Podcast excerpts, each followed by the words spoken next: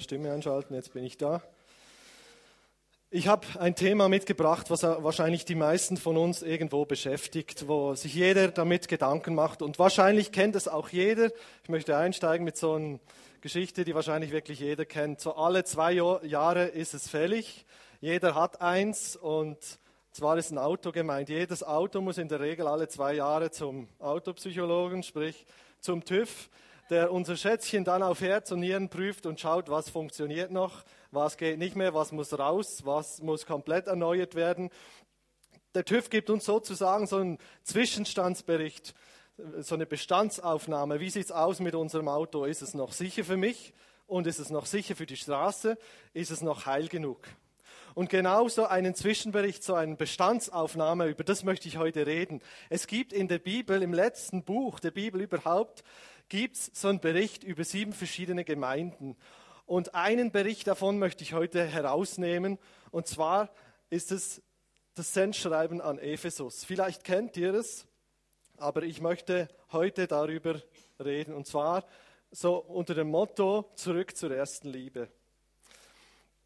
Ich lese euch vor das Sendschreiben aus dem zweiten Kapitel, die ersten sieben Verse, Offenbarung 2, 1 bis 7 dem Engel der Gemeinde in Ephesus schreibe. Dies sagt er, der die sieben Sterne in seiner Rechten hält, der inmitten der sieben goldenen Leuchte wandelt. Ich kenne deine Werke und deine Mühe und dein Ausharren und dass du Böse nicht ertragen kannst.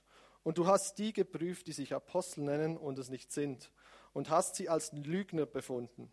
Und du hast Ausharren und hast vieles getragen um meines Namens willen und bist nicht müde geworden. Aber ich habe gegen dich, dass du deine erste Liebe verlassen hast. Denke nun daran, wovon du gefallen bist, und tue Buße. Und tue die ersten Werke. Wenn aber nicht, so komme ich dir und werde deinen Leuchter von seiner Stelle wegrücken, wenn du nicht Buße tust. Aber dies hast du, dass du die Werke der Nikolaiten hast, die auch ich hasse. Wer ein Ohr hat, höre, was der Geist den Gemeinden sagt.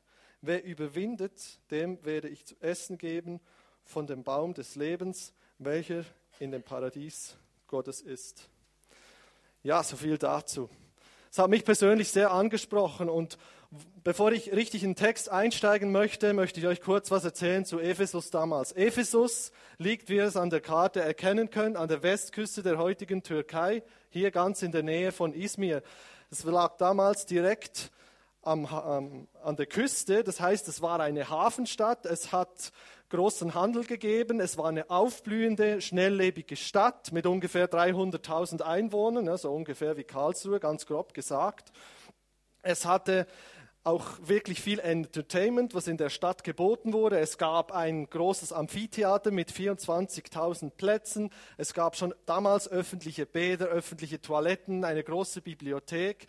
Also da ging richtig die Post ab. Es war auch wirtschaftlich und politisch einfach eine wichtige Metropole, weil es nämlich die Hauptstadt der römischen Provinz Asia war damals. Und durch die neuen Straßen konnte der Handel auch so richtig aufblühen und dadurch ist die Stadt eben auch reich geworden. Es war aber auch eine Metropole des Götzendienstes. Zum einen war da der Domitian, der Kaiser Domitian, der sich als Gott verehren ließ. Und dann gab es da auch noch diesen Artemis-Tempel, der als eines der sieben Weltwunder der Antike angesehen wird. Ja, die Artemis wurde als Göttin der Jagd des Waldes und als Hüterin der Frauen und Kinder verehrt. Und es war auch so eben, dass sie wirklich damit auch ihr Geld verdient haben, weil nämlich die Handwerker Nachbauten von diesem Tempel gemacht haben und die sozusagen als Glücksbringer oder als Amulette oder als was auch immer so weiterverkauft haben. Und dadurch hat diese Stadt ein Stück weit auch von diesem Götzendienst auch einfach gelebt. In dieser Stadt kamen natürlich auch die unterschiedlichsten Kulturen zusammen, weil es eben so eine große Handelsstadt war. Nun, wie sieht es aus? Wie ist es dann mit Ephesus gekommen, mit dieser Gemeinde, damit wir uns diese Situation vorstellen können?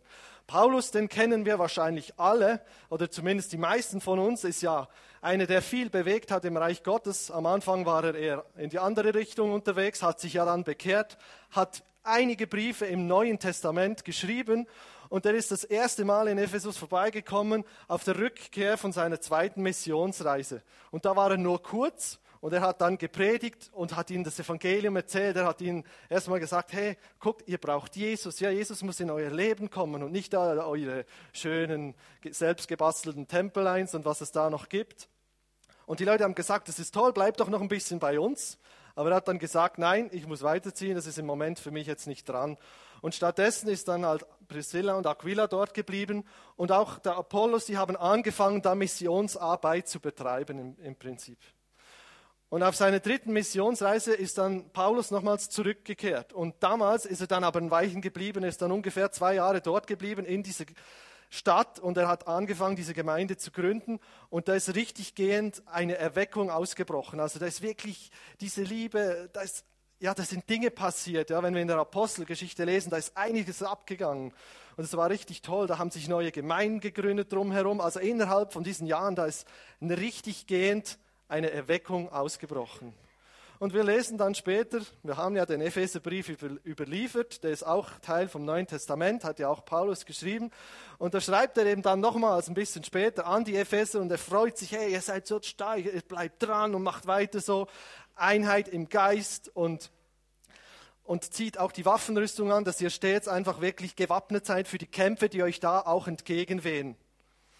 Und jetzt, das, das nächste Mal, wo wir jetzt hören, sind wir jetzt eben hier in äh, in diesem Sendschreiben drin, was ja Johannes von Jesus aufgetragen bekommen hat. Und jetzt wollen wir einsteigen in diese Geschichte oder in dieses Schreiben, in diese Botschaft, die Jesus an diese Gemeinde, nicht nur an diese Gemeinde, werden wir nachher sehen, hat. Und so heißt es in, diese, in diesem Schreiben, dem Engel der Gemeinde in Ephesus schreibe, dies sagt der, der die sieben Sterne in seiner Rechten hält der inmitten der sieben goldenen Leuchte wandelt. Wir kommen gleich darauf, was, hier, was der Inhalt ist von dem, was Jesus zu dieser Gemeinde gesagt hat, aber es ist ja mal wichtig zu hören, um wen es überhaupt geht. Als erstes ist die Rede davon, dass, er, dass dem Engel der Gemeinde geben soll. Das könnte geistlich gesehen als ein Vertreter, ein Engel, als Stellvertretung für die Gemeinde gewesen sein, an das dieses Schrein gerichtet sein könnte, dass es das weitergibt.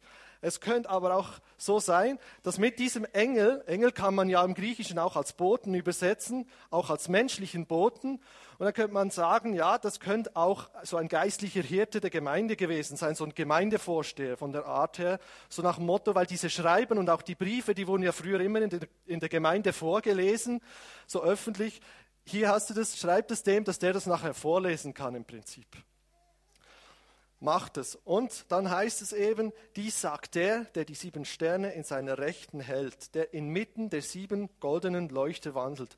Also die Aufgabe oder der Auftrag kommt direkt von Jesus, weil wenn wir Offenbarung 1 lesen, dann sehen wir, dass der, der die Dinge in der Hand hält, das ist Jesus, der auferstandene Jesus. Und wenn wir jetzt nur einen Vers zurückgehen, dann wissen wir auch, was es bedeutet, eben diese sieben Sterne und die sieben goldenen Leuchter.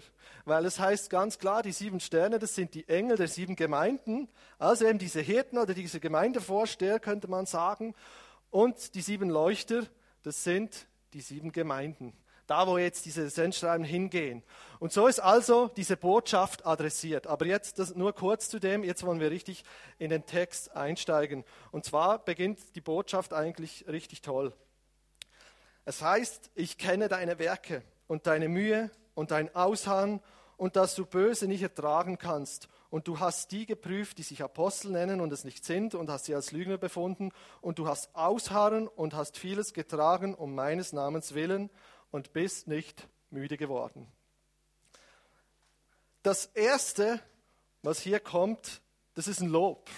Ja. Die ersten Verse, das ist ein fünffaches Lob, was wir hier gleich sehen werden. Aber das, das Erste, was ich für mich so auffallend fand, ist, ich kenne, ja, also ich weiß Bescheid. Ich weiß, was da läuft. Ich weiß, was da läuft bei dir, Ephesus. Ich weiß, was du toll machst. Ich weiß aber auch, was bei dir hakt. Und das sagt Jesus auch zu uns, hey, Hey Benny, ich weiß, was bei dir klemmt. Ich weiß, was du gut machst. Und hey, du und du, ich weiß, was du gut machst. Hey CZK, ich weiß, was du toll machst. Ich weiß, was vielleicht bei dir noch ein bisschen klemmt. Jesus weiß Bescheid.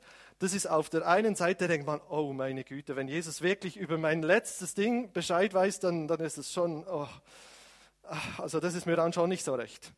Auf der anderen Seite ist es auch irgendwo unglaublich tröstlich, ja, zu wissen, hey, Jesus weiß Bescheid, weil oftmals sehen wir Menschen die Dinge gar nicht so. Und Und das ist im Prinzip so, ja. Also es gibt viele Menschen bei uns in der Gemeinde, die irgendwelche Dienste tun, die man einfach nicht so sieht, weil die eher im Hintergrund sind. Ja, ich meine, wenn ich hier vorne stehe oder wenn die Band hier vorne steht, diese Dienste, die sieht man und das ist schön und toll, das ist ganz wertvoll. Aber es gibt auch viele Dienste, die bei uns im Hintergrund laufen, die man nicht so sieht. Und ich möchte mich an dieser Stelle einfach ich glaube, ich spreche im Namen vom ganzen Leitungsteam einfach bedanken. Fürs Deko-Team, das immer wieder neu die, die Räume hier dekoriert, fürs Putzteam, was immer wieder die Räume sauber macht, dass wir sonntags hier saubere Räume haben, für Leute, die unter der Woche einkaufen, dass wir Trinken haben, für Menschen, die Kindergottesdienste vorbereiten und dann am Sonntag, ja jetzt, drei Viertel vom Gottesdienst verpassen, die Predigt gar nicht mitbekommen, weil sie den Kindern von Jesus erzählen. Oder die Menschen, die sich im Bistro engagieren, manchmal später gehen als viele andere. Und ich möchte einfach im Namen von der ganzen Gemeindeleitung ganz herzlich mein, unser herzliches Dankeschön aussprechen. Gebt doch mal einen Applaus all den Leuten.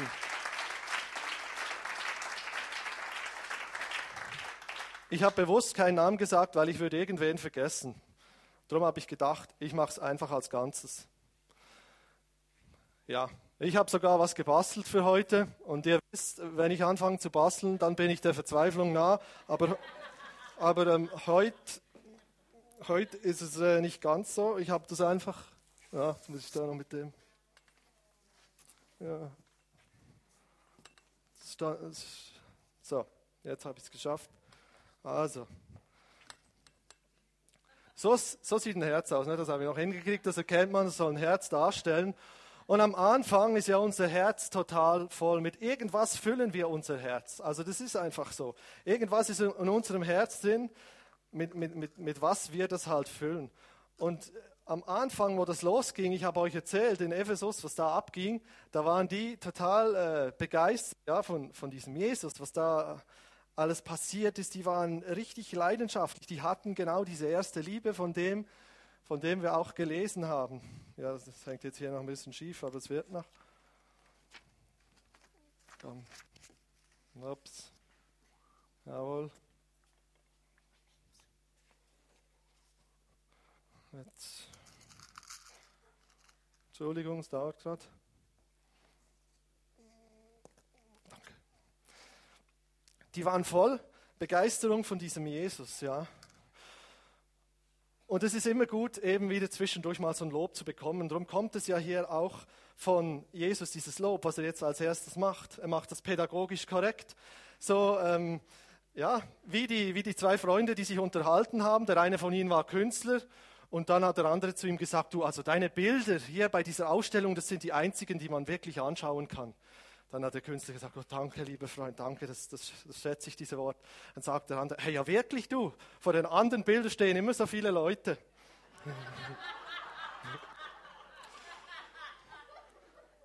ja, so kann es gehen. So kann es gehen.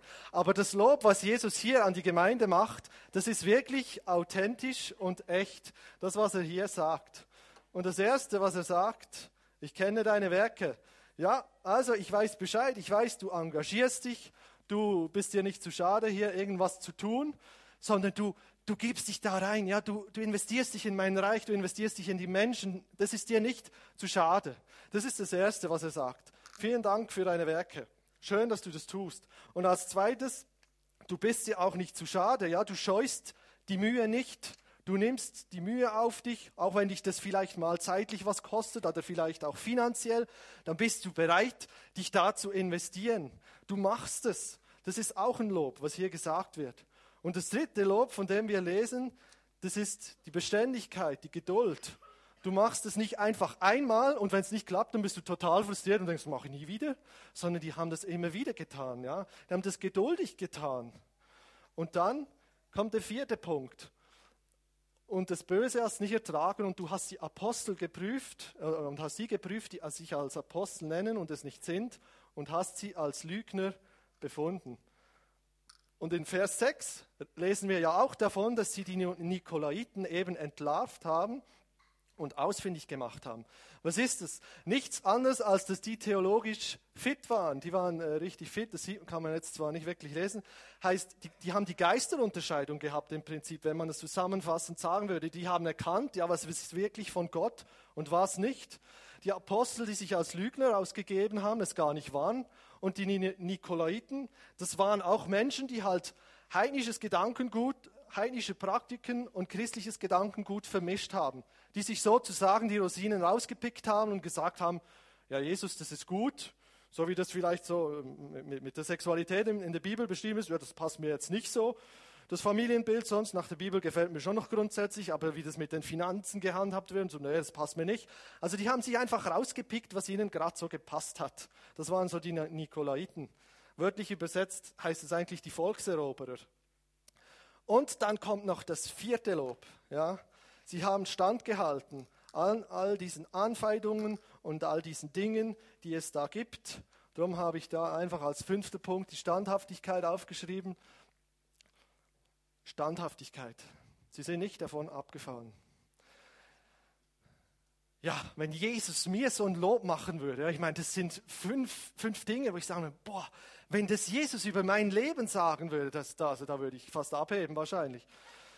Neulich, vor, vor drei Wochen so, da kam mein Sohn zu mir, der ist mittlerweile ein bisschen mehr als drei, und äh, manchmal fragt er so, Papa, und äh, also zehnmal hintereinander, und man ist eigentlich beschäftigt und sagt, ja, ja, was ist denn und so. Und da kam er wieder, war schon etwa das zwanzigste Mal, Papa, und ich, ja, habe schon gedacht, eigentlich muss ich was tun, ja. Und dann kommt wie aus dem Nix, und das sagt eigentlich sonst nicht immer so, Papa, ja, ich habe dich ganz doll lieb. Und ich habe dich wirklich sehr lieb und ich werde dich immer lieb haben. Ah, das ging runter wie Wasser, ne?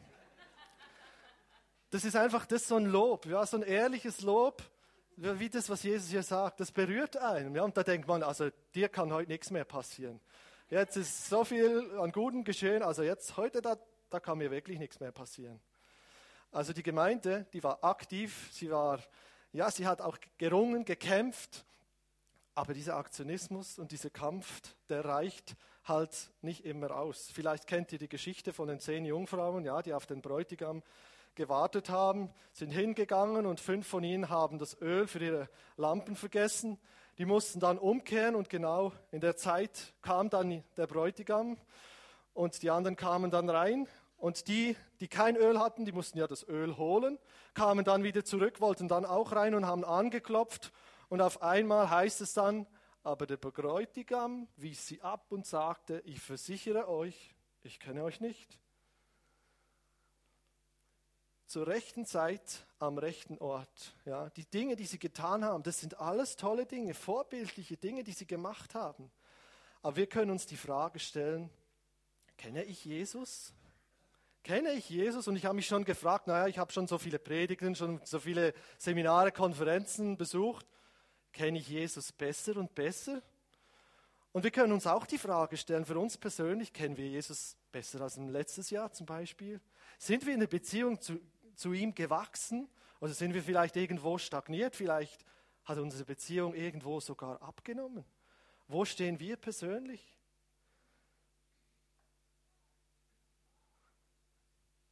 Es gibt so eine amerikanische Redensart, die sagt, die meisten Menschen wollen lieber durch Lob ruiniert als durch Kritik gerettet werden. Und ich finde das eigentlich eine gute Aussage, ja, weil es ist wichtig, Dinge zu adressieren, damit einfach auch Veränderung passieren kann. Ja? Uwe und ich, wir sind auch immer wieder im Gespräch, damit Dinge sich verändern, beide Seiten.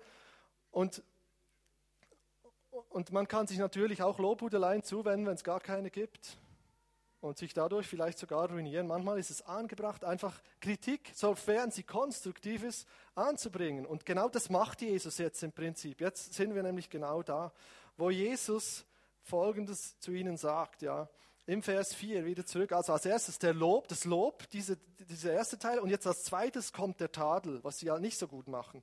Aber ich habe gegen dich, dass du deine erste Liebe verlassen hast.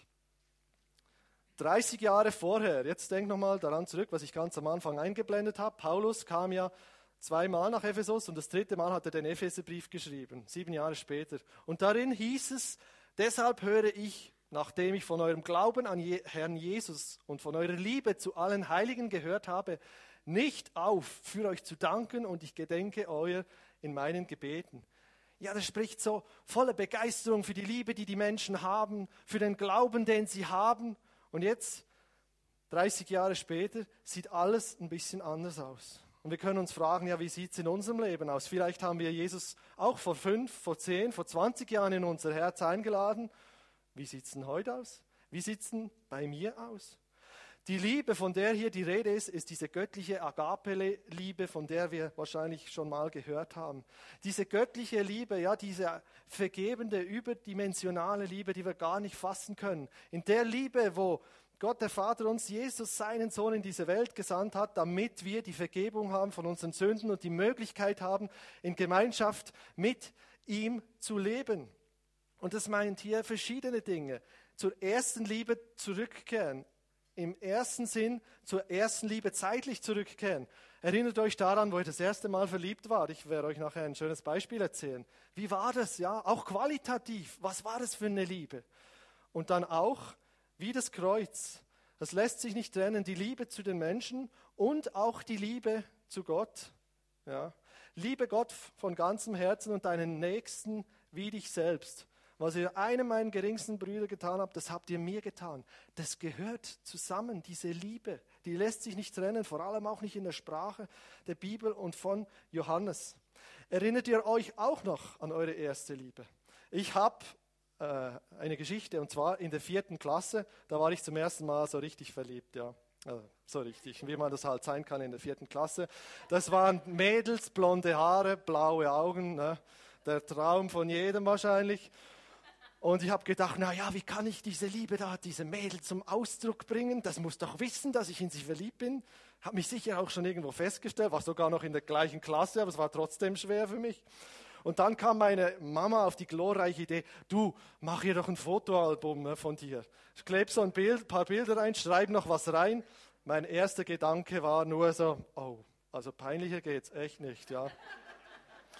Aber in der ganzen Verliebtheit, wie man halt so ist, habe ich mich überreden lassen und gedacht, okay, mach das so ein kleines Büchlein erstellen ne, mit Fotos und meiner schönen Handschrift, so wie als Vierklässler. Und ich kann nur so viel sagen, oder ich möchte nur an der Stelle so viel verraten, es wurde wirklich peinlich. Also, mein Fotoalbum ging durch die ganze, durchs ganze Schulhaus und ich war das Gespött von der ganzen Klasse, ja. Noch Jahre danach, ah, du warst der mit dem Fotoalbum, ne? Aber das macht man, ne, wenn man zum ersten Mal verliebt. Und diese neue Liebe, ne, die ist dann leider auch schnell wieder erloschen, dadurch wahrscheinlich. Aber meine Mama fand es toll. Ja, und wenn man einfach so verliebt ist, ja, auch bei meiner Frau, da hat man auch solche Sachen gemacht, dann tut man Dinge, die man einfach sonst nicht tut. Man hat so ein Kribbeln innen drin, ja, so ein Kribbeln, oh, ich bin so kribbelig, auch sein Wort zu lesen. Ja, ich freue mich immer, wenn ich die Zeit habe, wo ich in seinem Wort lesen kann. Das begeistert mich, das ermutigt mich. Aber es wird gefährlich, wenn dieses Kribbeln langsam weggeht. Wenn es plötzlich langsam verschwindet, dieses Kribbeln. Ja, ich will unbedingt in der Bibel lesen, ich will unbedingt Gemeinschaft mit Gott haben, ich will unbedingt mit meiner Frau was unternehmen. Wenn dieses Kribbeln weggeht, dann wird es gefährlich. Ist dieses Kribbeln noch da bei dir? Ist es noch da? In Matthäus 24,12 schreibt Jesus selbst ja über die Endzeit sozusagen. Und weil die Gesetzlosigkeit überhand nimmt, wird die Liebe der meisten erkalten. Ich will jetzt gar nicht darauf eingehen, warum sie erkalten wird in dem Zusammenhang. Aber die Gefahr ist da, dass unsere Liebe erkalten kann, wenn wir sie nicht pflegen. Was lässt unsere Liebe erkalten? Was ist es bei uns, was die Liebe erkalten lässt? Und jetzt bin ich wirklich, also äh, habe ich mich ins Zeug gelegt, um zu basteln. Und ich werde euch versuchen zu zeigen, was unsere Liebe erkalten lassen kann. Und wenn man das anders ähm, anwendet, also gerade das Gegenteil von dem, dann werdet ihr sehen, dass es halt eben, äh, äh jetzt sehe ich es nicht.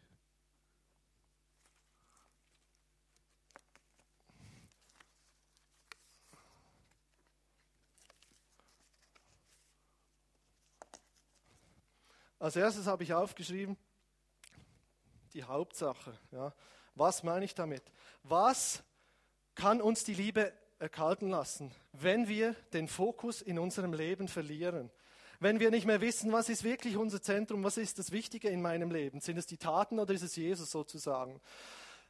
Bei den Ephesern habe ich mich gefragt, was ist es denn bei denen gewesen? Weil die waren ja theologisch fit, die haben viele Dinge getan. Und eines ist mir dabei aufgefallen. Als nämlich Paulus diese Gemeinde verlassen hat auf seiner dritten Missionsreise, da hat er beim Abschied nochmal eine Rede an die Ältesten der Gemeinde gehalten in Milet. Und er hat zu ihnen Folgendes gesagt. Denn das weiß ich, dass nach meinem Abschied reißende Wölfe zu euch kommen, die die Herde nicht verschonen werden. Das haben wir gesehen. Die Apostel oder die Menschen, die sich Apostel ausgegeben haben, es nicht waren. Und auch die Nikolaiten. Die haben sie erkannt und entlarvt. Das haben sie also schon mal richtig gut gemacht. Auch aus eurer Mitte werden Männer aufstehen, die Verkehrtes lehren, um die Jünger an sich zu ziehen. Und ich glaube, das Entscheidende ist dieses letzte an sich zu ziehen, Menschen an sich zu binden. Das ist das gleiche Wort, was vorkommt, wo Jesus sagt, jeder nehme sein Kreuz auf sich und folge mir nach. Dieses Nachfolgen, das ist genau das gleiche Wort wie hier an sich zu ziehen. Ja. Da gab es Menschen, die haben versucht, andere Menschen an sich zu ziehen, wegzuziehen von, von ihrem Fokus. Es können auch einfach so Menschen sein, die uns vielleicht wegziehen wollen von Gott, vielleicht wegziehen wollen davon. Aber es kann auch andere Dinge sein, andere Prioritäten, die uns wegziehen wollen von Jesus. Vielleicht mein Job. Wenn du sagst, mein Job, den stelle ich über anderes. Es gibt nichts als mein Job. Vielleicht irgendein Haus, wo ich sage, ja, ich will dieses Haus um jeden Preis, aber was weiß ich. Und es gibt noch viele andere Dinge, wo wir sagen können, die uns ablenken können. Was ist es? Was ist unser Fokus? Und ist es mittlerweile nur noch Routine, das, was ich tue, oder tue ich das wirklich aus brennendem Herzen? Ein zweiter Punkt, den ich habe, insgesamt habe ich sechs, also es kann dauern, ne, ist die Einsamkeit. Auch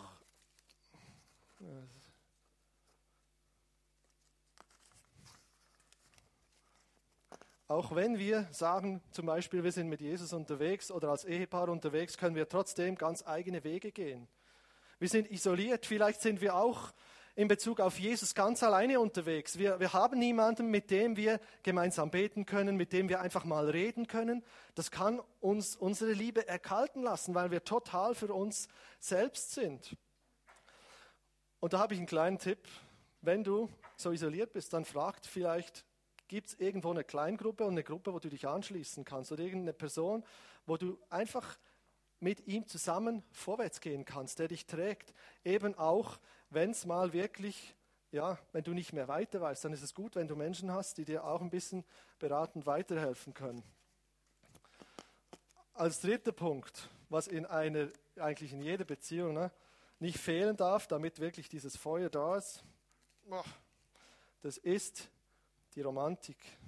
Ja, so richtig schön, Candlelight-Dinner, wenn dieses Weggehen, diese Romantik, das sind ja die besonderen Momente, an die man sich immer wieder zurückerinnert. Ja, Monique und ich haben als Ehepaar auch so Momente, wo wir so, ah, weißt du noch, ah, und dann schwelgen wir wieder so in diesen positiven Erinnerungen.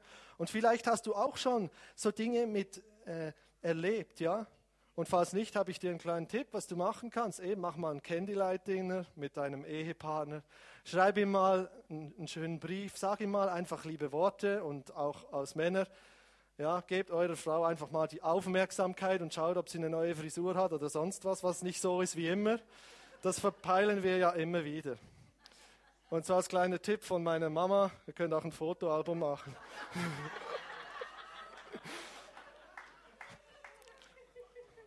Und wir sollen uns auch in Bezug auf Jesus darauf vorbereiten, dass solche Momente in unserem Leben passieren können, dass wir uns darauf einrichten, wenn wir wissen, ah, da begegnet mir Gott auf diese Weise, da bin ich besonders ansprechbar. Ja, es gibt ja, bei manchen ist es ein Worship, bei manchen ist es das Gebet für sich alleine, bei manchen voll das Bibellesen. Bereitet euch darauf vor, dass solche Momente passieren können und dass Gott in euer Leben reinsprechen darf. Und dann habe ich noch einen Punkt, und zwar die Zweisamkeit. Auch wenn wir zusammen ein, einen Partner haben, können wir trotzdem aneinander vorbeileben. Jeder macht sein eigenes Ding. Und es ist wichtig, dass wir uns einfach die Zeit nehmen zueinander, um miteinander zu reden. Ja? Monique und ich, wir nehmen uns manchmal oft Zeit, um einfach zu reden. Ja? Dadurch wissen wir, wie, wie geht es eigentlich dem anderen? Ja, was beschäftigt ihn? Und so ist es ja auch mit Jesus. Ja, wenn wir sein Herz besser kennenlernen wollen, dass wir mehr in seinem Wort suchen, dass wir auch im Gebet zu ihm gehen, dass wir einfach diese Zeiten wirklich auch bewusst suchen. Uns kann vielleicht helfen in der Beziehung zu Menschen, dass wir einen Eheabend oder sowas einrichten, der einfach fest dafür zur Verfügung steht. Oder auch in Beziehung zu Gott, dass wir einfach sagen, hey, ich möchte wirklich ein Andachtsbuch haben, was mir hilft, in der Bibel zu lesen, wenn ich es nicht verstehe. Oder mir vielleicht eine neue Bibelübersetzung zulege, wenn ich sage, oh, dieses Bibellesen eigentlich mache ich schon gern, aber die Hälfte verstehe ich nicht dass man sich da einfach auch Hilfen schafft, damit diese Dinge wirklich auf Freude machen. Und der zweitletzte Punkt ist, ähm, dass ich wirklich auf das höre, was mir Jesus auch sagen möchte und dass ich nicht nur vorgefertigt meinen Willen, meinen Plan schon habe und meinen Willen durchsetze. Ja? Nicht so, wie Jesus da gebetet hat. Kannst du bitte schnell die Folie einblenden? äh, also im Garten Gethsemane war.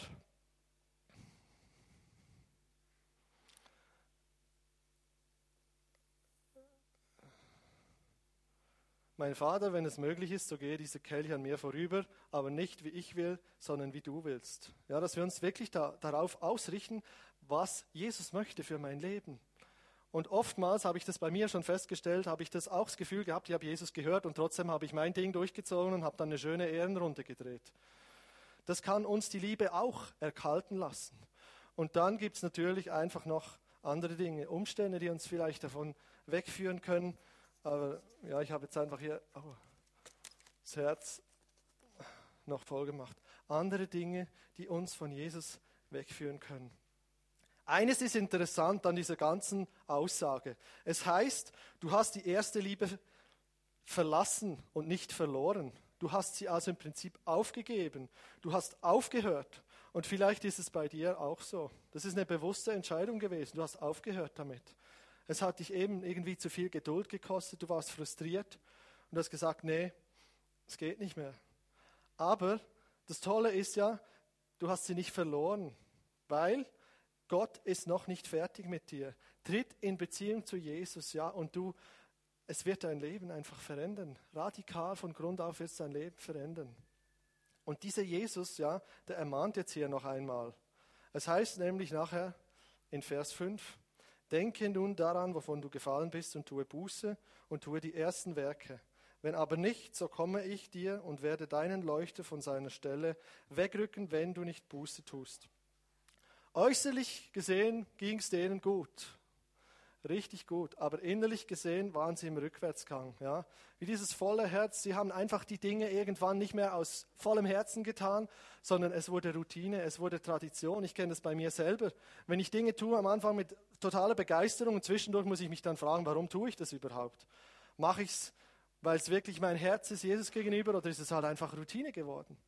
Und da muss sich jeder von uns natürlich selbst fragen, warum tue ich, was ich tue? Ja? Und vielleicht denken wir auch, ja, ich habe so vieles falsch gemacht, ich kann da gar nicht umkehren.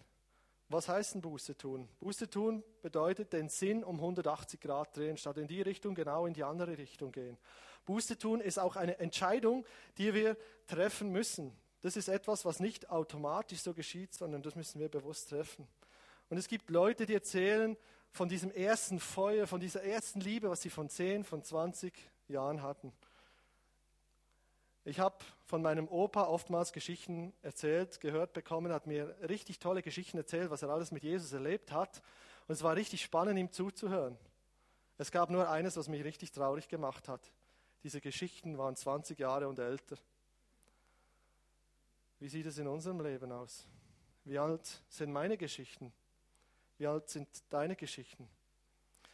Eine Konsequenz davon ist, er wird den Leuchter wegnehmen von seiner Stellung. Das heißt, der Einfluss von dieser Vorbildstellung, von dieser Vorrangstellung wird die Gemeinde Ephesus verlieren, wenn sie nicht umkehrt und Buße tun. Tue die ersten Werke, ja. Komm wieder zurück zu dieser ersten Liebe und dieser Motivation. Ihr kennt wahrscheinlich alle noch den Stratosphärensprung aus dem Jahr 2012, gut zwei Jahren her, von Felix Baumgartner, ja, der ja da in die Tiefe gesprungen ist, also ich weiß es nicht mehr genau, 36.000 Höhenmetern oder so. Und der hat sich fünf Jahre lang auf diesen Sprung vorbereitet, ja, also wirklich äh, hat sich ja, trainiert und körperlich und mental, hat sich richtig auf diesen, Sprung, auf diesen einen Sprung vorbereitet. Und die Gefahr war eigentlich groß, dass er hätte ohnmächtig werden können, blind werden können oder dass er natürlich auch hätte sterben können. Man wusste ja nie. Aber, und man denkt, ach, wie kann man nur sowas machen? Ja? Das denke ich vielleicht manchmal auch. Aber er war radikal, ja, und hat gesagt, hey, das will ich tun, das ist mein Ziel und dafür gebe ich alles. Und da können wir uns fragen, hey, was geben wir, um zu dieser ersten Liebe zurückzukommen? Was ist es uns wert? Wie wollen wir versuchen, zu dieser ersten Liebe wieder zurückzukehren? Ja, dass dieses Herz wirklich wieder größer wird. Ihr seht, ich habe das absichtlich gemacht. Das Herz ist hier kleiner geworden zu Jesus. Das Herz, wo Jesus drin ist. Andere Dinge haben den Platz eingenommen. Wie sieht es aus? Und jetzt kommt zum Schluss nochmal ja, die Motivation, wie bei meinen Söhnen, so eine kleine Erpressung am Rande kann nicht schaden, der sie lockt. Wo es ja dann heißt am Schluss, wer ein Ohr hat, der höre, was der Geist den Gemeinden sagt. Wer überwindet, dem werde ich zu essen geben von dem Baum des Lebens, welcher in dem Paradies Gottes ist. Wer Ohren hat, der höre, was ich den Gemeinden zu sagen habe. Hier ist von Gemeinden, das ist auffallend, nicht nur von Gemeinde die Rede, obwohl es an Ephesus gerichtet ist.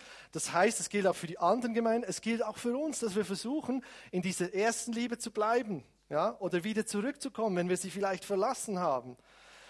Und das Ziel und die Motivation davon ist, zu essen vom Baum des Lebens, welcher im Paradies ist. Ja, kommt ja am Anfang der Bibel vor, wo er im Paradies steht und auch am Ende in Offenbarung 22 beim neuen Jerusalem. Kurz zusammengefasst, ja, wenn wir unser Bestes geben, wenn wir Jesus nachfolgen, auch wenn wir zwischendurch scheitern ja, und Fehler machen, das, das macht jeder von uns. Umkehren und sagen, Herr Jesus, komm du wieder in mein Leben, dann werden wir ewige Gemeinschaft haben mit ihm, werden ewiges Leben haben mit ihm zusammen. Das ist eigentlich voll die Zusage, voll die Verheißung für unser Leben. Und jetzt möchte ich das Ganze nochmal kurz zusammenfassen. Als erstes macht Jesus einfach ein großes Lob, ein fünffaches Lob. Er lobt diese Gemeinde für ihre Werke, für die Mühe, die sie auch nicht scheut, für die Geduld, was sie auch hat und auch dafür, dass sie die Gabe der Geisterunterscheidung hat, also weiß, was gut ist und was nicht gut ist und auch für ihre Standhaftigkeit, dass sie drin fest bleibt. Aber das ist nicht alles. Leider folgt dann eben auch der Tadel zur Gemeinde. Und ich habe ja versucht, anhand von diesem Herz euch zu zeigen, was möglich sein kann, wenn man die Dinge verliert, wie man diese erste Liebe verlieren kann oder wie sie halt eben verlassen kann. Und ich fasse euch das nochmal ich schreibe euch das mal hierher, dann seht ihr, weshalb ich da teilweise so komische ähm, ähm, Titel gewählt habe. Also das erste war ja die Hauptsache. Also einfach, was ist der Fokus? Wenn wir den Fokus aus den Augen verlieren, dann kann es passieren, dass, dass wir diese erste Liebe verlieren. Äh, dann die, die Einsamkeit. Ich bei und, und dann die Romantik. Also wenn wir die verlieren, wenn es aufhört zu kribbeln, ja, dann ist es gefährlich. Und dann die Zweisamkeit. Es ist wichtig, dass wir Zeit zusammen haben, dass wir auch in der Bibel lesen, dass wir auch als Ehepaar äh, Zeit verbringen. Und es geht nicht darum, dass ich nur mein Ding durch drücke, sondern äh, dass der Wille Gottes im Prinzip passiert in meinem Leben. Und dann gibt es natürlich noch andere Dinge. Das ist einfach äh, was, was ich da äh, jetzt aufgeführt habe. Ich habe das nur gemacht, damit man sich das besser merken kann. ihr seht, Herzen. Und es ist die Frage, was machen wir mit unseren Herzen? Was machen wir damit? Und Jesus ermutigt uns, er mahnt uns, sagt, hey, kehrt zurück zu dieser ersten Liebe. Ja, tut Buße, wenn ihr, das, wenn ihr nicht mehr in dieser Liebe seid. Und dann werdet ihr dieses ewige Leben empfangen. Ich möchte beten. Lasst uns aufstehen.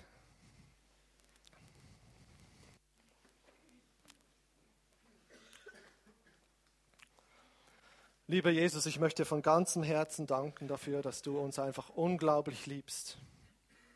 Egal, wie es uns gerade geht, wie es um uns gerade steht, egal wie wir drauf sind, du liebst uns einfach unglaublich.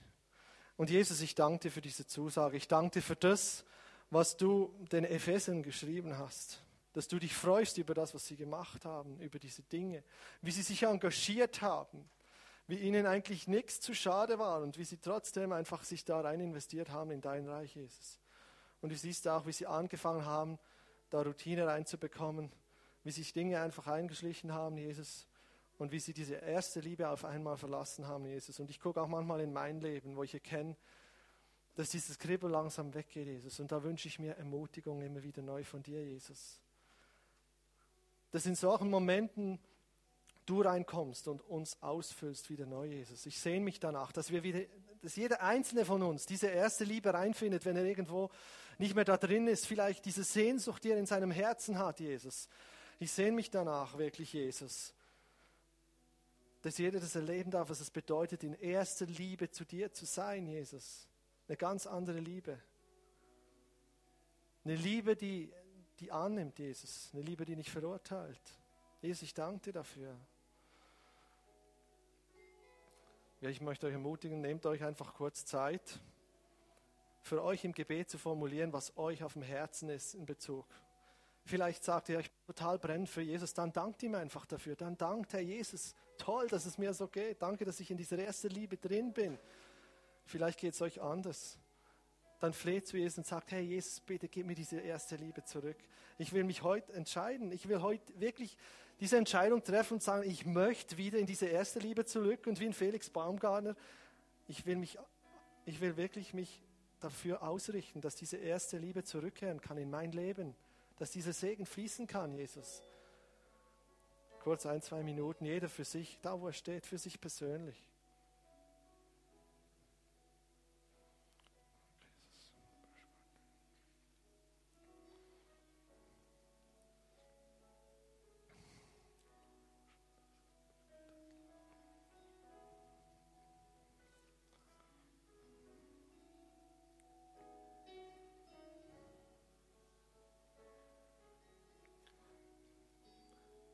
Ja, Jesus, ich danke dir, dass du uns durch und durch kennst, jeden Einzelnen.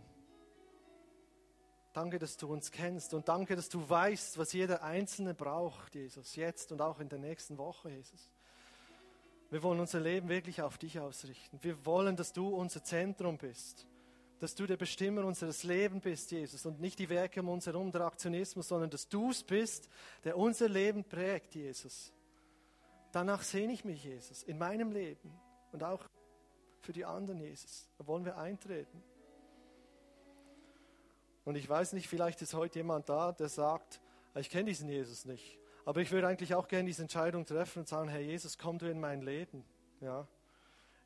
Vielleicht ist jemand da, der sagt, ich möchte wirklich diese Entscheidung treffen, mein Leben mit Jesus leben ab heute.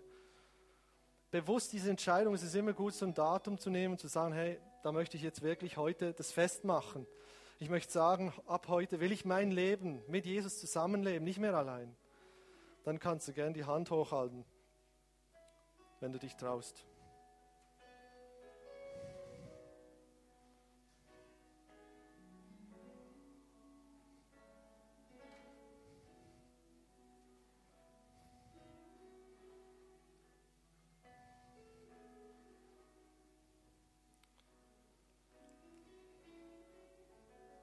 Danke, Jesus, dass wir uns auf dich ausrichten dürfen.